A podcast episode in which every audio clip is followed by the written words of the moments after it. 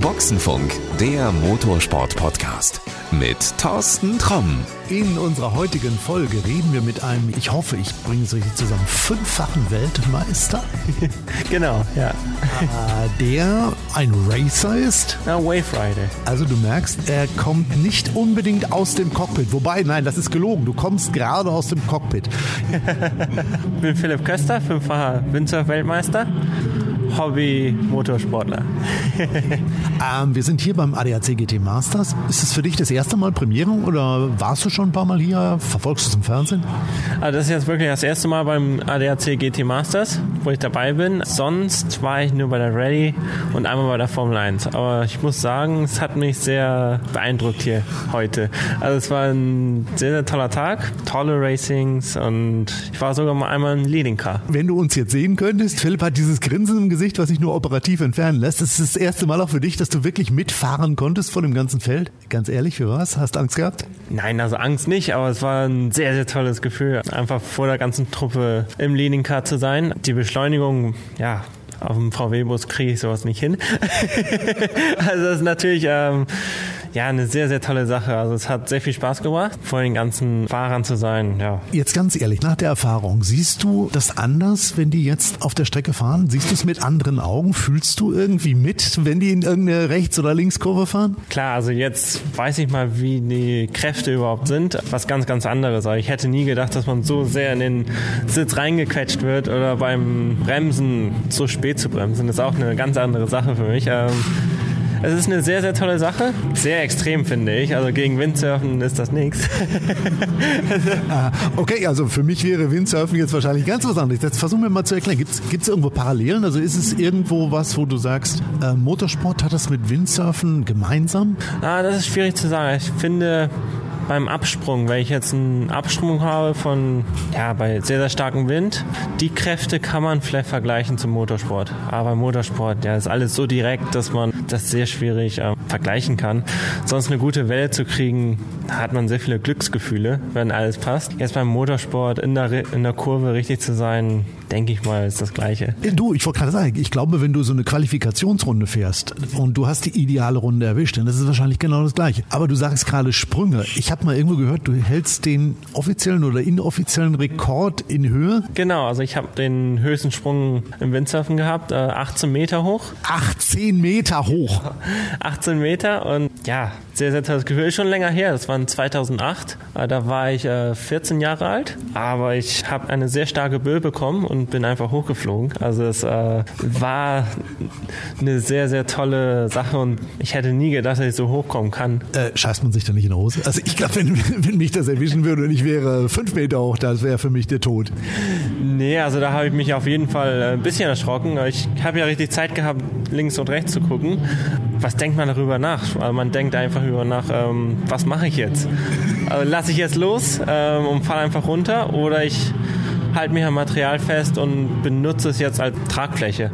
Also ich habe es gut gemacht und ich habe mich äh, festgehalten. Aber gut, bei so einer Höhe kann auch vieles passieren. Deswegen muss man ein bisschen aufpassen. Also wenn du runterfallen würdest, ist das Wasser dann so ähnlich wie Beton? Also als wenn ich auf die Strecke fallen würde? okay, jetzt nicht genau wie Beton, aber es wird schon sehr, sehr hart. Also man kann sich schon verletzen durch den Impact. Klar, Unfälle passieren mal. Ich habe mir schon ein paar Verletzungen dazu geholt, aber gut, ähm, das gehört zu jedem Sport. ja, frag die Kollegin in den Autos mal, warum die den Helm tragen. Da machen die nicht ohne Grund. Ähm, Wäre das für dich vielleicht auch mal so eine, so eine Idee, um mal zu sagen, vielleicht probiere ich mal einen anderen Sport aus? Also vielleicht mache ich mal eine Lizenz, vielleicht fahre ich mal in so einem Rennen mit. Also nicht jetzt vielleicht hier beim GT Masters. Also es wäre natürlich ein Traum, auch mal was anderes zu machen. Rennfahrer zu sein, das wäre natürlich klasse. Mhm. Ähm, ich glaube, ich bin schon ein bisschen zu alt dafür. Aber wenn ich jetzt die ganzen Fahrer anschaue, die sind alle von 16 bis Ja komm, wenn du in der Formel 4 anfängst aber, aber ich glaube, dafür bist du auch zu groß. Also in Formel 4 fangen wir nicht an, aber es gibt so Gentlemans-Wertungen, das wäre doch was. Ja, okay, das wäre natürlich was, äh, dabei zu sein. Ob ich ein sehr guter Fahrer bin, weiß ich jetzt nicht. Äh, also ich versuche mein Bestes, aber gut, ähm, wäre natürlich mal cool dabei zu sein, das auf jeden Fall. Ich weiß von vielen Fahrern, dass sie zu Hause am PC oder an der Playstation trainieren, also um den Streckenverlauf zu lernen. Plauder aus deinem Nähkästchen. Hast du vielleicht zu Hause auch irgendwie ein Lenkrad stehen? Irgendein Game, was du spielst? Nee, leider noch nicht. Leider noch nicht. Nee, weil ich bin leider aufgewachsen ohne Strom zu Hause.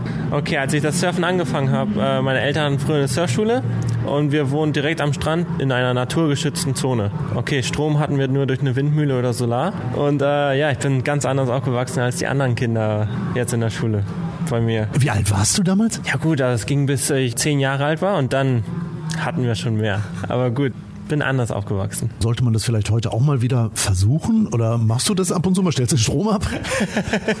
nee, also jetzt habe ich mich schon anders dran gewöhnt. Also jetzt muss man es so haben.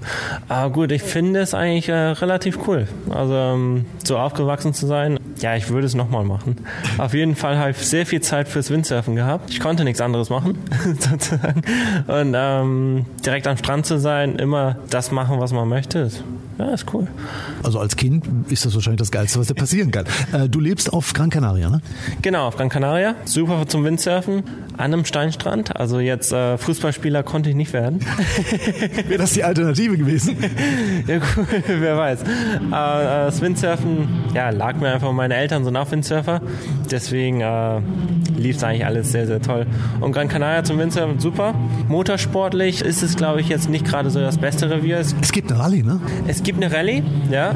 Aber gut, äh, die verfolge ich jetzt nicht so sehr auf Gran Canaria. Lach nicht. Die fahren ja, glaube ich, dann, wenn sie diese Veranstaltung fahren, auf, auf den kompletten Kanarischen Inseln. Ich bin irgendwann mal dabei gewesen, eine Sonderprüfung auf, warte mal, jetzt muss ich lügen, entweder auf Fuerteventura oder auf Lanzarote. Nee, Fuerteventura. Okay. Ja, Land, äh, Fuerteventura ist natürlich eine tolle Strecke, sehr viel Sand. also die Rallyes sind sehr extrem, finde ich da.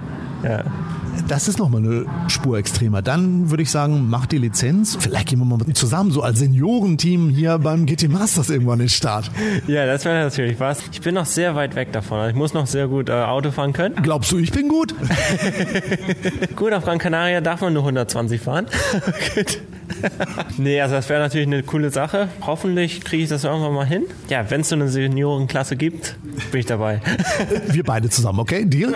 Erzähl mir mal was anderes. Du hast eben gesagt, du fährst mit dem Bulli. Ich habe mal irgendwann gehört, dein Bulli begleitet dich. Also wenn du irgendwo zum Surfen hin musst, zu einem Wettbewerb, dann ist dein Bulli entweder schon da oder kommt hinterher. Erzähl mal. Ja, also normalerweise habe ich sehr viel Material dabei. Ich habe um die 10, 12 Boards. Okay, nichts zu vergleichen mit Motorsport. Aber um die 10 Boards, 10, 20 Segel, alles immer doppelt und dreifach. Und äh, mein Vater fährt das meistens immer hoch durch Europa vor den Kanaren. Ja, also ich habe einen geliehenen Bulli, aber ich habe auch einen großen Crafter, wo dann das ganze Material ist. Da brauchst du ja platzmäßig keine Sorgen machen. Genau, das passt. Ähm, Surfer sagt man ja, man sind so, sind so coole Typen, die einen Bulli fahren und da drinnen auch leben, wohnen, schlafen. Ja. Machst du es auch?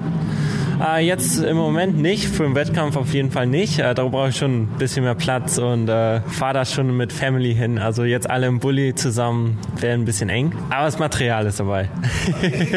du entsprichst nicht diesem, ne? Also du bist nicht so dieser, dieser Typ, der in so einem Bulli lebt und eben halt von der ganzen Welt eigentlich abgestiegen ist und nur surft und nichts macht und die ganze Welt nicht mitkriegt? Okay, das habe ich ab und zu mal in Australien. Da hat man wirklich nichts anderes. Also schläft man im Bulli und ähm, ist kein Internet, kein Empfang. Da ist man wirklich im Nix. Da bin ich so drei oder vier Wochen im Jahr und das reicht dann auch.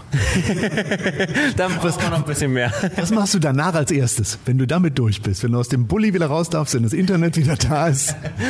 Sowieso erstmal zum Supermarkt. Ja, erstmal wieder alles aktivieren. Also Familie wieder aktivieren, Kontakt haben dann muss man auch wieder zurück. ich hätte jetzt erwartet, dass du sagst, ich guck mal, wenn ein Rennen des ADAC GT Masters war, wer gewonnen hat, aber das äh, werden wir dann nochmal in der nächsten Übung machen. Genau, genau. Also das machen wir nächstes Mal und ich hoffe, ich bin wieder mal bei einem GT Masters dabei. Du kommst wieder, höre ich daraus. Ja, auf jeden Fall. Bringt mir Spaß. Zandvoort haben wir jetzt. Was wäre so eine nächste Rennstrecke, wo du sagst, da will ich mal hin, die will ich mal sehen? In Österreich gibt es noch eine. Red Bull Ring. Wie bin ich da jetzt drauf gekommen? da wäre ich auch gerne dabei. Ähm, hab gehört, das ist eine sehr schöne Strecke. Ich würde mal sagen, 2023 ist ja jetzt nicht mehr so weit weg. Wir müssen ja auch mal langsam anfangen zu planen. Du ja wahrscheinlich auch. Du wirst ja auch sehen, so die ersten Rennen 2023 für dich. Dann sehen wir uns am Red Bull Ring 2023 wieder. Ja, wäre super. Würde mich freuen. Vielen Dank fürs Interview und äh, bis zum Red Bull Ring. Cool, super, vielen Dank. So, und das war's auch für heute. Wenn du mehr über Philipp Köster wissen willst, ich pack dir mal einen Link zu seinen Socials in die Shownotes rein. Ja, und wenn du sagst, Mensch, ich würde dieses ADAC GT Masters mir auch gerne mal live angucken, dann habe ich folgenden Tipp für dich. Am 1. August Wochenende macht das ADAC GT Masters oder die Deutsche GT Meisterschaft, wie es heißt, am Nürburgring Station.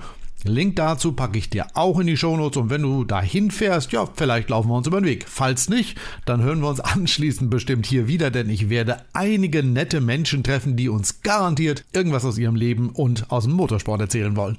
In diesem Sinne, bis dahin, pass gut auf dich auf, alles Gute und adios. Das war Boxenfunk, der Motorsport-Podcast mit Thorsten Tromm.